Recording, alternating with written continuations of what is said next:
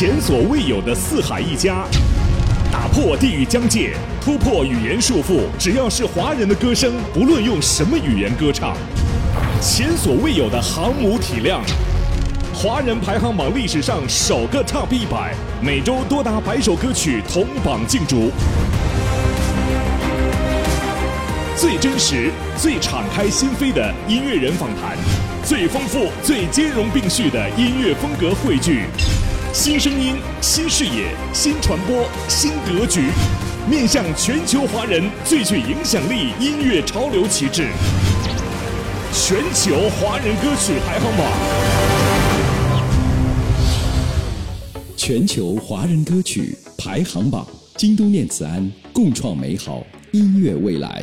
本节目由京都念慈庵赞助播出，时代博雅与喜马拉雅 FM 共同出品。说实话，就是，呃，现在伪文青很多嘛，被文艺所压迫住，我都不敢用文艺称为自称自称自己，不一定是擦一个很艳丽的口红，我就不文艺了。那会儿还觉得自己还挺是的，你知道吗？然后慢慢的我就觉得啊，我怎么被这个标签所禁锢住了？太傻了！真的就是我可以去到任何城市，我现在就是两天时间，我都可以把那个城市当家一样。用一个问题去解决一个问题是不管用的，你逃离是完全没有用的，别逃了。去换尿布也很酷啊，也很文艺啊，它没有什么条条框框的。我选择了呀，我选择我就不生孩子。这个问题还从来没有这么正面的讲过。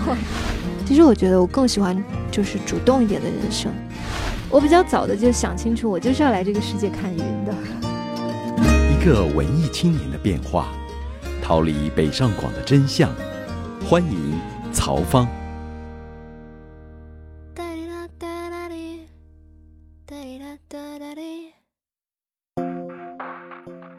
欢迎做客华歌榜，我是刘晶。曹芳你好，好久不见。刘晶你好，老朋友见面是有这样的感觉。因为我每次看到曹芳，就看到一段历史。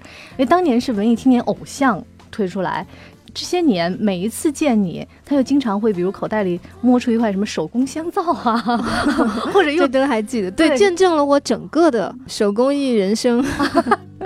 所以每次看到你，我就会讲说，哎，一个文艺青年，他的文艺气质，比方说我们看到是与生俱来的，但是后天会受到很多东西的影响，能够坚持多久？到今天看见你，我觉得一点都没有变。你自己觉得有变化吗？年龄是个数字嘛，数字它会变的，嗯，但是心境上肯定也会变化。以前我也不爱说，不太爱说话，不善于表达自己，比较封闭的这样一个自我的那种状态，也稍微打开了一点点。但就是整个的走向，其实差不多，应该是越来越简单吧。我自己倒是觉得，说实话，就是，呃，现在伪文青很多嘛。其实，在跟人接触的时候，我也特别不喜欢那种伪文青那个状态，就是被文艺所压迫住，或者说被文艺这个词所禁锢住的那些人。因为我自己理解的那个文艺，我觉得文艺首先它是一个特别正面的词。文化和艺术，它真的就是我们人类进步的一个阶梯。我希望做的那种，就是它不是很简单的，我读一读文艺小说呀，或者看几部文艺电影啊，就可以以文艺来自居的那种人。其实我觉得，慢慢的，尤其过了三三十岁之后，我觉得文艺它真的是一个，嗯，特别高尚的词。我都不敢用文艺称为自称自称自己。我只是说，在向他靠近。我希望用更开放的态度和眼光去看待所有的文化种类，就不单是我的音乐，或者不单是某一种艺术种类。就是你要了解更多更多，你要去看更多可能以前你看不懂的书，或者说跟你的生活完全不相干的一些。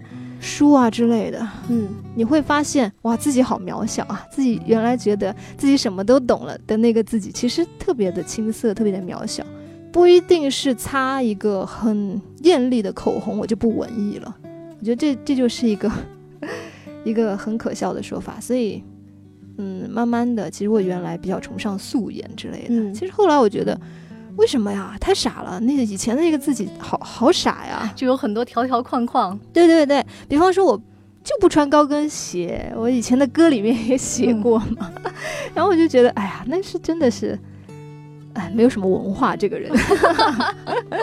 对你懂得维护优雅，懂得去化一个妆去见一个呃重要的人，我觉得这都是特别美的状态。我希望所有真的是要做文艺青年或者。我要过文艺人生的人都不要被那些所谓的文艺条框所框住了。我觉得从你的这个话里面，就是一个有一个鉴别真伪文艺的金线在里面，就是能不能、敢不敢和有没有能力客观的看待自己。哦，包括现在和过去的自己，对对对，因为有的人只是觉得文艺是一个标签，然后文艺就代表美好，我把自己框进去之后，我就完美了。嗯，对，但实际上这个过程是要不断的打破的过程。嗯，像我自己就是以前人家说，哎，是文文青的那个一个楷一个什么标杆之类的，那会儿还觉得自己还挺是的，你知道吗？然后慢慢的我就觉得啊，我怎么被这个标签所禁锢住了？太傻了。城市和花园，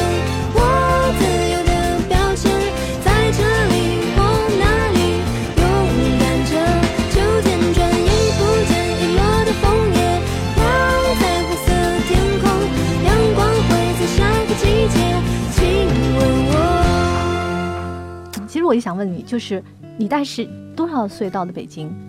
哇，我多少岁到的北京？二十岁吗？对对对。对，呃，因为现在很流行说逃离北上广等等，然后包括像你这张专辑《三一七零》嘛，是北京到版纳的距离，很多人也说啊，曹芳已经就是搬回版纳去住了，已经逃离了。没有，没有。告诉我们真相到底是什么样子呢？真相就是我现在是一个四海为家的人，真的。二零一二年钱彩虹那张专那张 EP 之后。我是真的跑到了北极圈去嘛，嗯，然后去到北极圈之后，那会儿的就是一个想特别想流浪的那种状态，我就说有多远我就去多远，就去做这件事情。但是当我真的是去到我特别向往，我觉得我内心里面最远的那个地方之后，我会忽然觉得，哎，这就是这个样子，我就会想想要回家，回到故乡，而故乡是我之前都没有怎么去回望过的地方嘛。所以那个时候的我其实是第一次回到版纳去居住，那一住就是住了三年。所以那个时候，差不多是比较接近你说的逃离那个状态吧。嗯，但它也并不完全是逃离。然后居住了三年之后，我觉得一个人你知道自己的根在哪儿，然后往下扎根这件事情是很重要的，知道自己的来路嘛。然后慢慢的，我会觉得我会忽然想回北京啊。北京什么让你想念？很多，首先是朋友，然后文化的氛围，我要看的演出啊，我要就是想要买一个什么书啊，什么很快就买到，把那要记很久的，然后就是会想念这些东西，最想念的应该就是做音乐的那些好朋友和那个过程。后来又回北京，然后就，然后慢慢的就变成了一种。嗯，当我经历过就是这种逃避和回回来的这个状态之后，可能故乡和异乡的界限就被打破了。嗯，我自己就没有特别的这种感觉了，而且就好像真的自己内心足够安稳了之后，足够大到真的就是我可以去到任何城市。我现在就是两天时间，我都可以把那个城市当家一样看待，而且真的，我觉得家是什么呢？就是让你的心真正感到安全感的地方。嗯，以前小时候可能你会很没有安全感，所以住在哪儿你都会觉得不安全，所以受伤的时候就想要回到父母，就是你出生的那个家。嗯，那是小时候嘛。然后现在的我基本上可以做到，呃，我去到的每一个城市，哪怕是第一次去或者再陌生，我住下来也可以把那儿当家。就是现在跟我聊天的曹芳是一个曾经离开又回来。然后已经找到了一个稳定状态的人。如果我在三年前问你，你可能还是在那个就流浪癖的那个时候，还在那个时期 徘徊，那是个徘徊期。因为很多人你现在就流行啊，什么城市焦虑啊，逃离北上广啊，要去慢生活啊。实际上这些事你都做过了，做过，而且我可以负责的告诉大家，就是逃用一个问题去解决一个问题是不管用的，你逃离是完全没有用的，别逃了，该面对的总要面对。嗯，你当时的问题是什么？我当时也没什么问题，我当时的问题就是工作太累了，就做音乐那么多年哈，都是一张一张的在出唱片啊，在做巡演啊。而且我经历了整个唱片的怎么说兴衰的时代，包括从模拟录音到数字录音，现在又开始复古，要有一点回去模拟录音的那个状态了。所以就是从事这个工作那么多年，我觉得我想要调换一下频道吧，所以就离开，所以才有了机会去接触我以前在北京接触不到的，比方说做陶，嗯，比方说去森林里面真的是去种茶、去采茶，包括去画画，包括去。呃，看遍了世界各地的各种展，嗯，对，去了解我不曾了解那些艺术种类。之后，我就会觉得，好像虽然跟我的音乐不相关哈，但我觉得好像整个的血液又非常充沛的，让我想要，哎，我现在再回来做音乐，跟以前的那个吸收的东西就不一样了，可能把控力啊也不太一样了。就是这样做出了这张新专辑《三一七零》。对，来跟我们讲讲这个新专辑里面你自己比较兴奋的点。兴奋的点就是我第一次在冬天录音啊，这个就太兴奋了。以前都是在夏天录吗？对，以前我是比较怕冷的人吧，可能因为来自亚热带嘛，所以以前我的唱片都是要么在夏天，要么在秋天去录。呃，所以这次选择了真的是非常不舒适的一个时间，大冬天的北京来录音。嗯，也是我对自己一个挑战吧。我觉得找一点不一样的状态看看。然后北京我们的那个录音室，其中有一间就是录音室，又是在郊外，它是在村子里的盖的那种独栋的一个房子嘛，它没有市政供暖。你想象一下一月份的北京有多冷，所以我是穿着羽绒服录《飘起来的房子》和《勇士》的，真的很勇士，所以就唱出了有不一样的感觉吧，就是跳。让自己身体发热然后，再进去唱。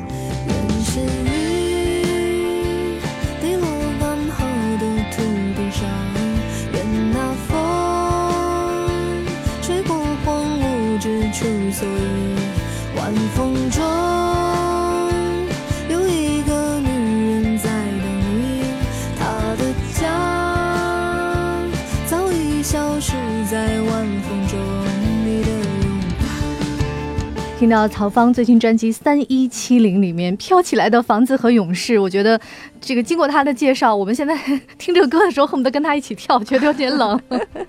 对，我记得当天零下七度，好像。为什么要挑这个日子？你们也不是城里没有暖和的棚，就因为那个棚声音比较好啊。然后，其实模拟时代来临了。其实我觉得，就是人有的时候。就像我刚才说的，你逃避是解决不了问题的。我是可以逃避，我可以逃到一个，选一个，因为我们有其他的录音棚嘛，可以去温暖的棚里去录。但是这样逃走了，就显得很没有骨气。而且我的失败也是在第一次进唱失败，也是在这个录音棚。啊，所以你要在这里，我必须要把它战胜它。对对对，战胜它，我再逃我都行。但是战胜它这个过程比较重要啊。对，所以现在赢了吗？赢了呀！啊，我第一次进棚录那天没有录，没有没有录成，因为状态很差，整个声音都是抖的，控制不住，让我怀疑怀疑人生了，很受打击。然后之后呢，呃，制作人我们俩就商量。他其实说：“哎，要不要去一个换一个温暖的棚去唱嘛？”我说：“不行，起码这首歌我必须要在这儿录完。”我跟他斗上了。对对对，我要我要我要跟他去抗拒一下，去当一个勇士，对，要把这怪兽打下来。所以在聊这张专辑的时候，我看到出现频次很高的一个词就是舒适区。嗯，是就这里面也讲了你自己要逃开舒适区的这样一个心理。对，其实我是逃开过舒适区，一一直都是。舒适区会让人麻木吧？其实决定那首歌，它就是写给我所有身边那些犹豫不决。嗯，我身边好多女性朋友都有这个问题，就是，就是他之前的人生规划可能是我要谈一段轰轰烈烈的恋爱，嗯，然后说我要结婚，我要嫁给我爱的人，然后爱的人之后我要为他生孩子，嗯，然后生了孩子之后我就没有自己了，然后就是可能孩子长大一些的时候，他就会开始迷惑吧，嗯，就会就失去人生目标了，就是因为之前那些目标我都达成了，嗯，那是不是女人的终点就是那个目标呢？你达成之后，你之后该怎么办？那如果你之后选择一个迷迷糊糊，就就这样吧，就是我就把我的整个人生去献给这个家庭，我就不去想自己到底应该实现些什么了。我觉得他这样他会越来越不快乐吧。我们要让他听决定是吗？对，就让他听决定。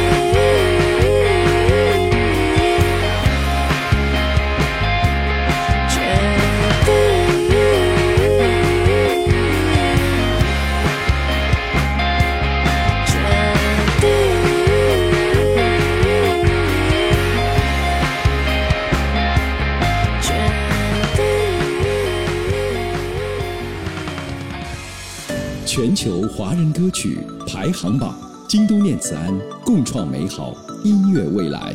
本节目由京都念慈庵赞助播出，时代博雅与喜马拉雅 FM 共同出品。来自曹方的最新专辑《三一七零》里面的一首《决定》。嗯，呃，其实刚刚谈这首歌的时候，我们会谈到了。就之前对文艺青年时期来讲，大家可能不太会谈很多的一个话题，像家庭，嗯，还有这个女人的命运该是什么样子的，或者说跟身边很多女性朋友的交流。因为之前我们也在聊过，大家从二十多岁到三十多岁，就会有人不断的问你啊，即便是文艺青年也会被问到结婚啊、生小孩啊这些事情。文艺青年应该更会被问到吧？因为父母都很着急，看你这个样子，觉得不靠谱是吗？对对对。然后身边还有很多当年一起成长的。呃，文艺的朋友们纷纷不文艺，选择了换尿布之类的 事情。嗯，对，你是哪一种？我是那一种，我觉得去换尿布也很酷啊，也很文艺啊。它没有什么条条框框的。对，不管是选择结婚也好，选择单着也好，其实你的态度就是决定了你的生活的走向吧。那你选择了吗？我选择，我选择了呀。我选择，我就不生孩子。所以你是就选择不生孩子，而不是说，因为很多人说，他要来的时候就有了，就有了嘛。嗯，就是我顺其自然。嗯，你是是不呢，还是顺其自然？我还没有顺其自然的这个想法。反正目前为止，我觉得我还没有那个能力去负担一个一个新生命的成长。对对对对对，我觉得我的这辈子，每个人的使命不一样吧。我比较早的就想清楚，我就是要来这个世界看云的。可能 这里应该配一首什么歌？快一点！云的舞蹈，上一张专辑的歌。